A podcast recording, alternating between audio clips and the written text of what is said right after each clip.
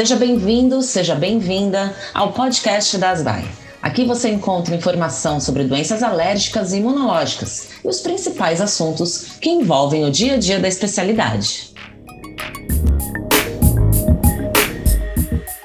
Você acha que as estações mais frias podem agravar os quadros de infecção por Covid e influenza?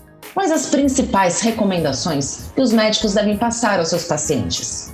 Neste episódio, a nossa convidada é a doutora Ekaterine Gulduris, membro do Grupo de Trabalho Covid-19 da ASBAI, que enfatiza o papel do profissional da saúde no combate às fake news. Doutora Ekaterine, muito obrigada pela participação. Por nada, imagino. Doutora, além da Covid, a influenza é outra doença que pode ter evolução grave, né? O vírus da influenza, principalmente nas pessoas idosas. Quais são as recomendações que essa faixa etária deve receber dos especialistas? A primeira coisa, sem dúvida, é que as pessoas de qualquer faixa etária, que isso seja de maior risco para a influenza, no caso, que façam a vacina de influenza. Uhum. Quem não esteja nessa faixa de risco, a gente recomenda que se tenha essa oportunidade, ainda que a vacina não esteja disponibilizada no SUS, ela muitas vezes ela é disponibilizada pelas empresas, para os seus profissionais, às vezes para os familiares dessas pessoas.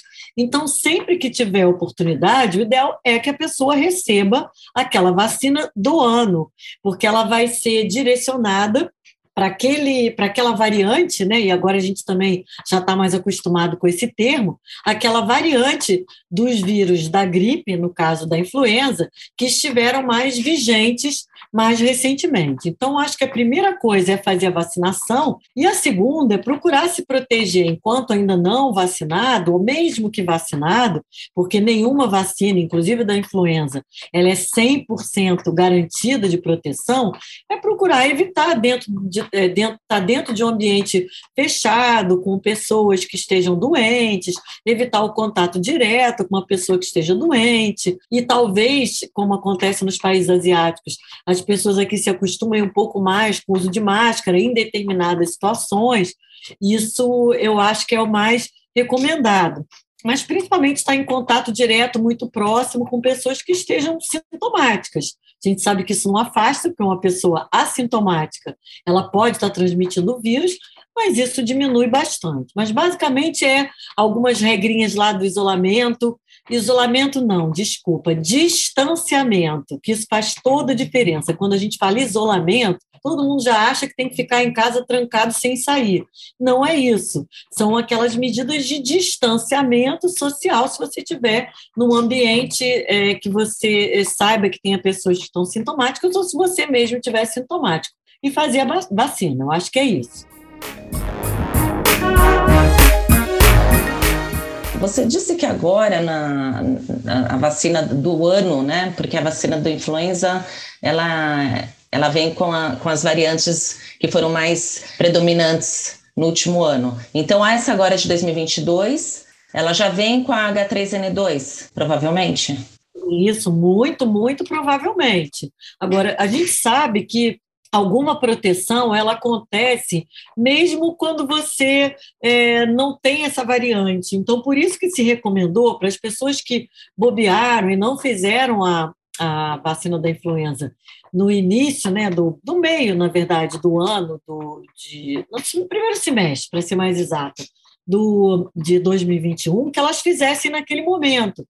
Porque, apesar de não ter essa variante, a gente sabe que esse booster da vacina, essa reativação do seu sistema imunológico, ela pode ser benéfica de qualquer maneira. Então, por isso que foi orientado a se fazer de qualquer forma. Mas agora, por exemplo, que a gente viu arrefecer um pouco essa questão da, dessa, dessa última variante, e a gente já está mais próximo da, da próxima remessa, digamos assim, não tem muito sentido vacinar agora, com a, com, a, com a vacina do ano passado. Vale a pena esperar um pouquinho para vacinar já com a vacina desse ano.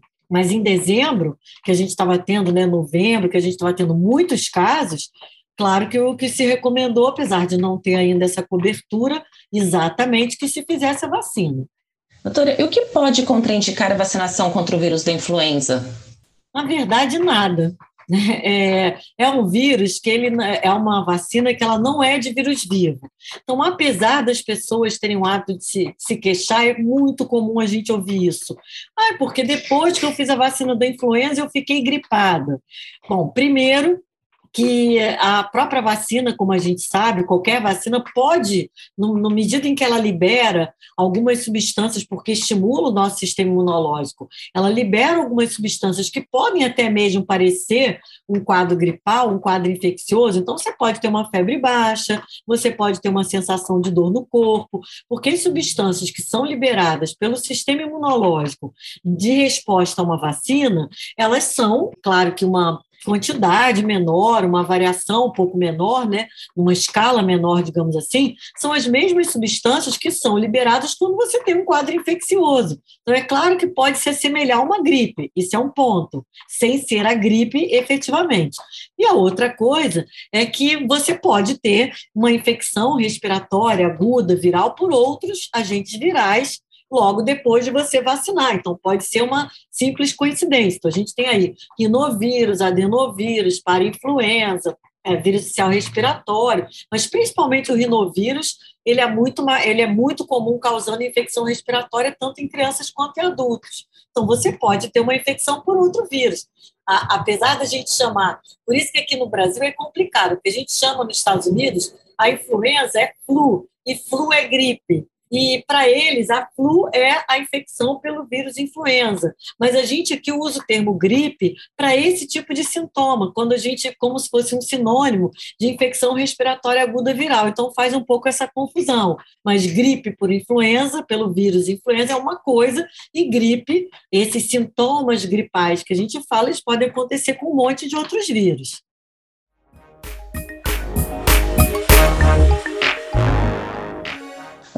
Pacientes imunossuprimidos, eles podem se vacinar contra a influenza?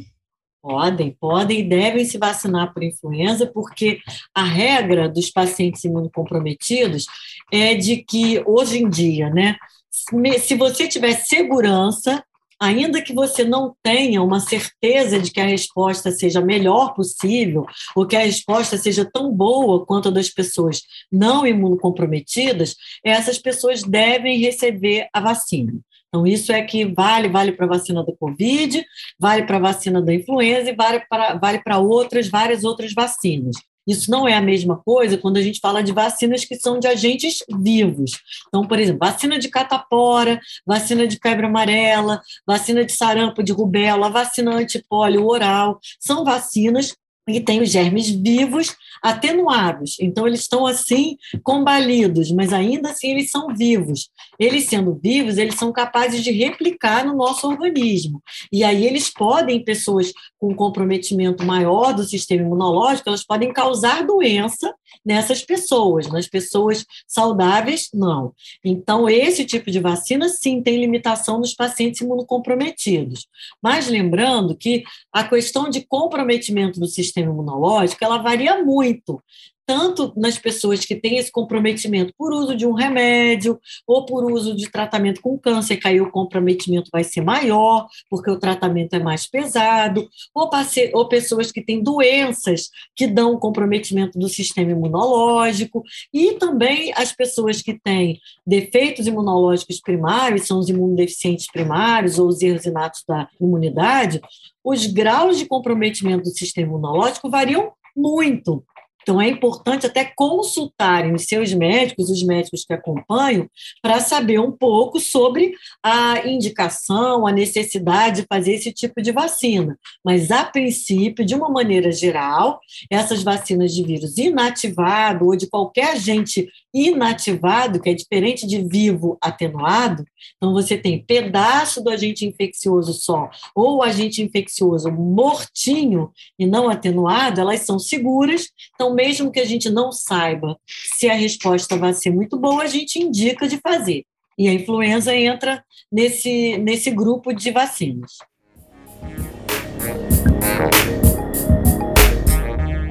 Doutora, vamos falar um pouquinho de Covid agora.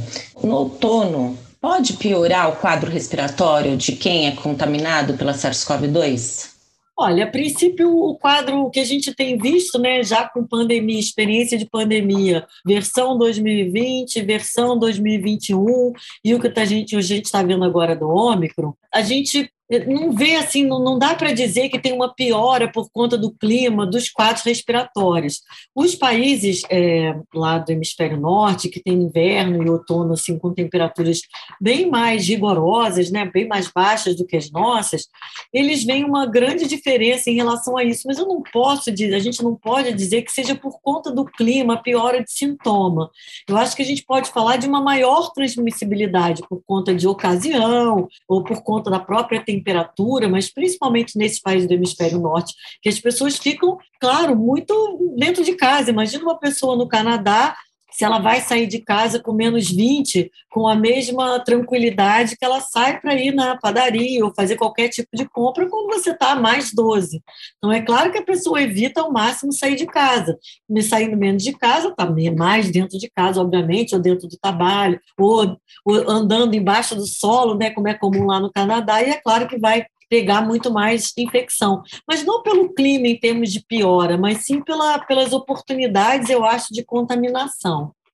Doutora, como os especialistas, como eles podem estimular e orientar os pacientes, né, os seus pacientes, na vacinação da influenza e da Covid? Verdade, eu acho que a, a, grande imprensa ela tem noticiado bastante, né? noticia muito essa questão das aberturas das campanhas, as faixas etárias. Então, temos o Vacina Já, por exemplo, que todo dia dá esse reporte de quem que deve se vacinar hoje, em cada lugar do Brasil. A influenza tem notícia sempre, abriu já a vacinação, enfatiza. Então, acho que uma primeira mensagem é, claro, estar atento às notícias da grande imprensa sobre as oportunidades oportunidades de vacinação, quando se devem dirigir, as faixas etárias, etc. A segunda coisa é sempre que você tem alguma doença, você consultar o seu médico sobre a oportunidade, se ela deve ser aproveitada ou fazer a vacinação, é, sempre que você esteja com alguma dúvida, conversar com o seu médico. E se você é uma pessoa saudável ou uma pessoa que nem está em acompanhamento de médico nenhum, você realmente se vacinar. Isso é a coisa mais importante que a gente sabe para evitar esses quadros infecciosos, ainda que não sejam vacinas 100% garantidas, no sentido de proteger até mesmo de infecção em 100% das, das oportunidades.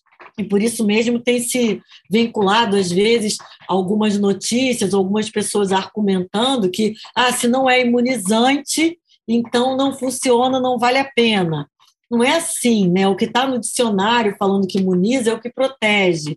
E a vacina, ela protege.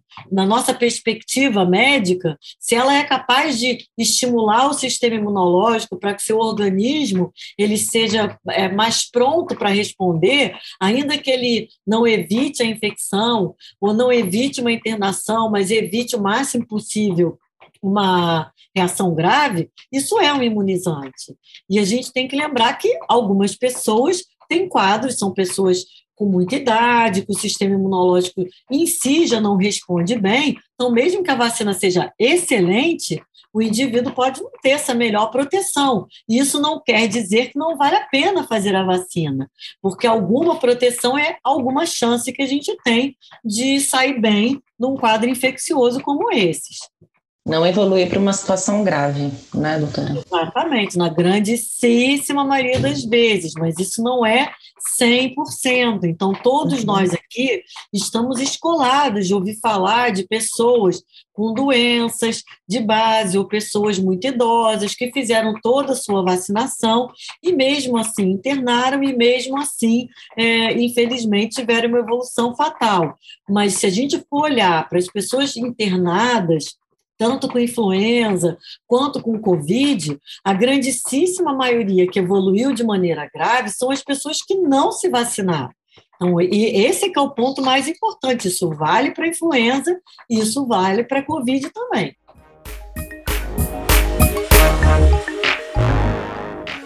Posso tomar vacina de influenza junto com a da Covid? Precisa ter o um intervalo? Como que é feita essa orientação? Atualmente, a gente não, não demanda isso, isso faz um pouco de confusão.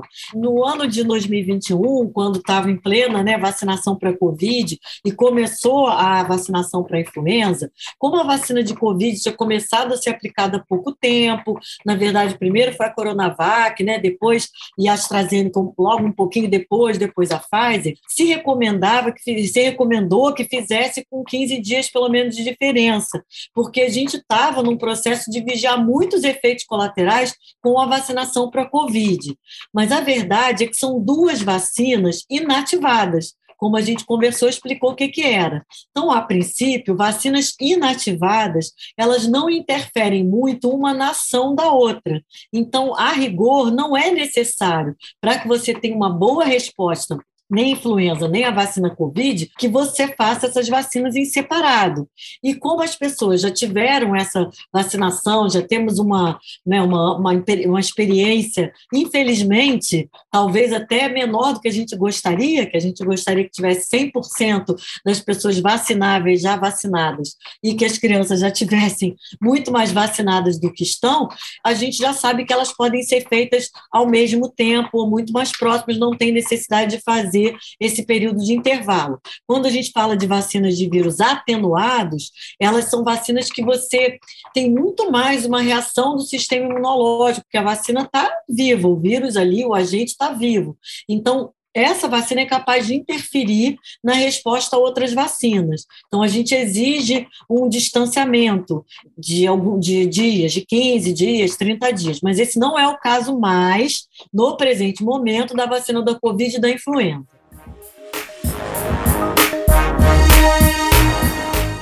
Sobre as fake news, é, elas vêm atrapalhando bastante essa situação que já não é fácil para ninguém e ela é um, um ponto ali que atrapalha demais, principalmente relacionados às vacinas contra a Covid.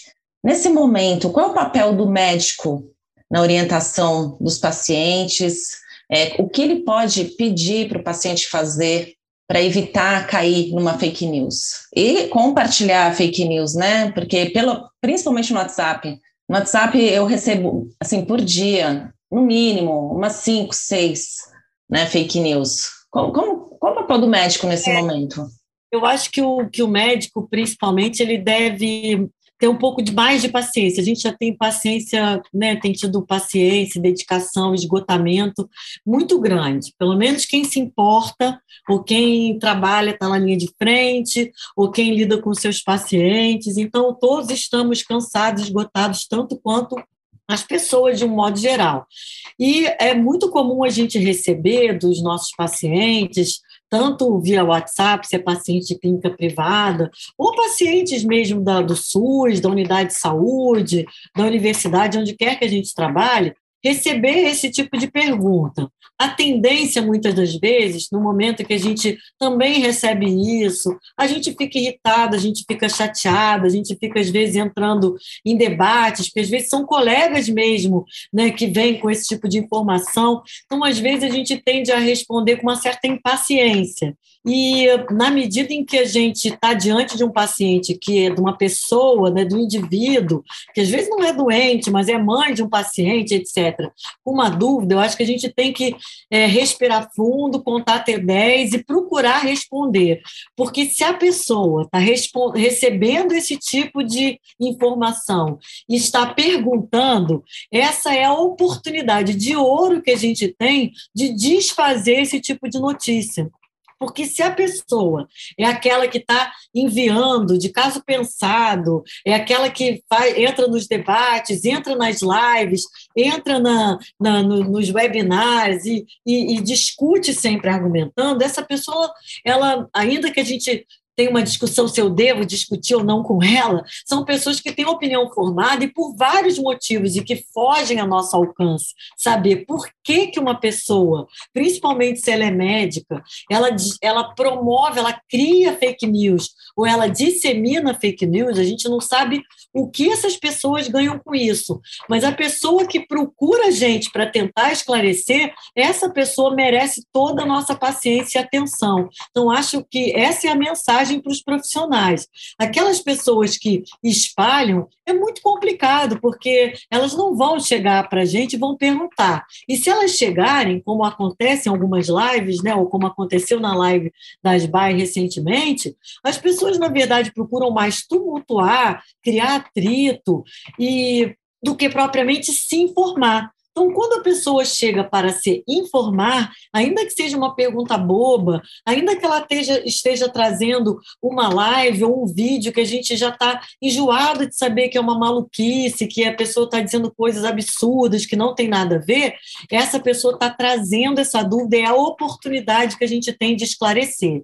E orientar que as pessoas procurem saber de onde vem aquilo, porque é muito comum e até um pouco ingênuo, e a gente fica sem saber exatamente porque são pessoas, às vezes, muito instruídas, que pegam um áudio, por exemplo, de WhatsApp e que você não tem como saber quem falou isso, que voz é aquela, dizendo: recebi de uma colega, de um colega que mora nos Estados Unidos, ou que trabalha no laboratório, não sei o quê, e é aquele áudio falando absurdos. E as pessoas repassam, mas essa voz é de quem? Como é que a gente comprova que essa pessoa é essa pessoa que tá, estão dizendo que ela é mesmo? Então a gente é, tem que desconfiar muito de coisas que a gente recebe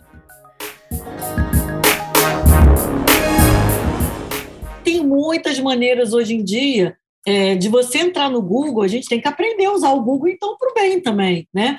É, colocar lá e procurar, interrogar boato, hoax, né, inglês, fake news, notícia falsa, e coloca o tema que aparece. É incrível a velocidade como vocês jornalistas e outras pessoas, médicos inclusive, a gente tem nas BAE o apoio da, do, né, do pessoal lá das BAE de Alagoas, do Real News, é, que se dedicam a pegar essas notícias e muito de pronto, na hora que elas aparecem, já procurar destrinchar, procurar saber e colocar online. Então, essa informação, para quem realmente quer procurar a realidade, você consegue, no mesmo dia que aquele boato sai, você já procura e você já encontra que aquilo é falso. É muito comum receber mensagem assim: ah, não sei se é verdade, mas estou compartilhando. Ou seja, Exato. nem foi atrás para confirmar, já compartilhou. E um compartilha, e aí viraliza, e é o que a gente tem é, aí. E essa, isso que você falou, acho que eu não mencionei, é uma coisa importante. A gente não pode ficar compartilhando coisa que a gente não sabe se é verdade, que a gente não está ajudando em nada. Uhum. É, Claro que isso a gente consegue é, lidar com as pessoas de boa fé, com as pessoas, às vezes, que estão compartilhando por ingenuidade, ou por quererem participar, ou porque aí vão mandar para uma pessoa e a pessoa, às vezes, retruca, às vezes é uma forma de ter né, um feedback, uma informação de volta. Mas tem aquelas pessoas que, mais uma vez, eu não sei exatamente qual é o lucro que elas têm psicológico, material, financeiro, que disseminam de caso pensado, e elas contam com as pessoas de boa fé para replicarem o que elas estão colocando aí na rede de mentira. Então a gente tem que ter muito cuidado porque a pessoa que aparentemente não está ganhando nada com isso, o que, que a pessoa ganharia falando tal coisa da vacina? A gente tem que pensar o seguinte: o que, que eu, né? Porque normalmente o que, que eu, médica, ganharia contradizendo essa fake news? E a coisa mais maléfica que tem sido feita ultimamente em relação a nós médicos é acusar sempre de que a gente está conivente, de conluio com a indústria farmacêutica, recebendo dinheiro da indústria farmacêutica para falar XYZ. Isso é uma das coisas mais assim aviltantes e, e, e, e horríveis que você pode dizer para um médico sério que está estudando ou que está dentro da universidade. Isso é uma ofensa assim muito grande, sabe? Para quem é um profissional sério, você receber esse tipo de acusação. Não, não dá para acreditar no que você está falando porque é, você é, recebe dinheiro, acusar que você recebe dinheiro ou qualquer outro benefício da indústria farmacêutica. Então, a pessoa que inventou a fake news, que está lucrando sei lá o que com isso, ela virou a pessoa boazinha e você, gastando, pestando, estudando, é o, o vilão da história. É muito complicado isso, né? Doutora Caterina, eu quero agradecer muito a sua participação. Obrigada a você e espero que as pessoas aproveitem para ouvir isso, qualquer um que ouça, para refletir no seu dia a dia e não se deixe levar por tudo que a gente ouve. Recebeu uma mensagem, mas está em dúvida se é verdadeira?